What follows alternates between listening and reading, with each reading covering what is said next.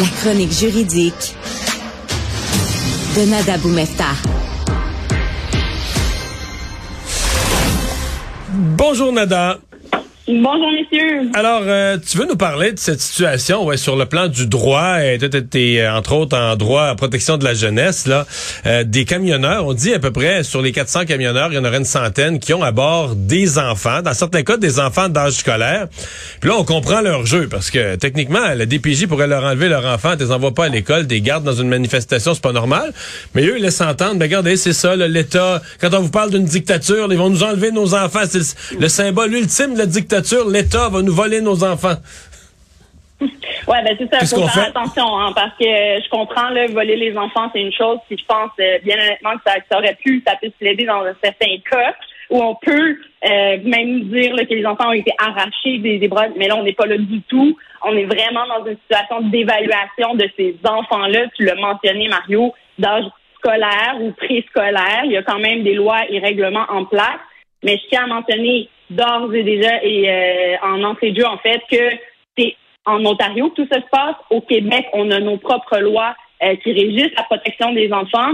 Et eux aussi ont une loi similaire qui assure que les enfants ne sont pas négligés ou ne se retrouvent pas en situation finalement de, de, sécurité compromise. Mais là, la question se pose. Est-ce qu'on inclut là-dedans justement la scolarité de ces enfants-là, l'accès aux soins de santé également, sachant qu'ils ont des positions très polarisées par rapport à ça? Le refus, par exemple, du vaccin, d'amener les enfants dans un milieu comme ça où ils vont côtoyer d'autres gens. Donc, oui, on peut entendre d'un côté que leurs besoins de nourriture ou de toit euh, sont peut-être respectés parce qu'on on comprend qu'il y a beaucoup de convois qui viennent, mais sur le reste, des questions se posent très certainement. Mais dans ton esprit, parce que bon, euh, j'ai vu des spécialistes du droit des enfants ou des spécialistes plutôt de du bien des enfants, pas du point de vue du droit, mais plus de, de, l'éducation, qui disaient, écoute, les enfants, un, c'est pas un milieu sécuritaire, le, bruit du klaxon, l'atmosphère d'être dans une foule comme ça de manifestation. pour un après-midi, c'est une chose, mais pour deux semaines, ça n'a pas d'allure. Euh, pas aller à l'école, on faisait la liste de tout ce qui était, un peu même pas vraiment prendre leur douche, faisait la liste de tout ce qui était pas normal. Et ces spécialistes-là euh, finissaient par dire, pour le développement d'un enfant, c'est pas du tout adéquat. Évidemment, les parents, eux, disent, voyons, ces enfants-là sont en sécurité avec nous, les parents, tout est parfait. Ben, les parents ont quand même le droit, là, et, euh, sur un enfant jusqu'à l'âge de 6 ans, par exemple, de décider qu'il ne va pas à l'école. Mais à partir de 6 ans au Québec, il a cette obligation-là de l'envoyer euh, à un système scolaire. Donc déjà, la question de l'école peut se poser effectivement. Euh, en Ontario, d'autres questions également peuvent être soulevées. Tu l'as dit sur la sécurité de ces enfants-là. Là, tu me nommes des choses par rapport au bruit sur ces enfants-là. Si on parle d'enfants euh, qui sont des poupons, par exemple, où l'argument de l'école ne pourrait pas s'appliquer, ben effectivement, ce sont tous des choses qu'on peut soulever, mais à tout le moins qui font résonner la première question, qui est celle d'un signalement, de poser des questions et d'aller demander à l'autorité en Ontario, qui sont des sociétés d'aide à l'enfance, d'ouvrir une enquête et de poser des questions.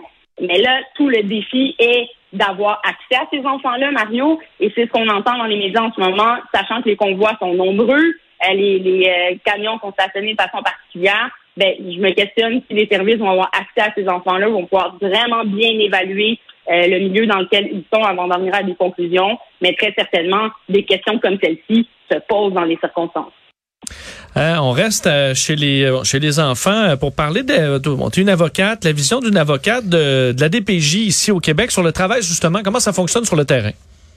Oui, je pense que c'est important d'en revenir. Je voulais ouvrir la porte sur ce que c'est que ce directeur de la protection de la jeunesse.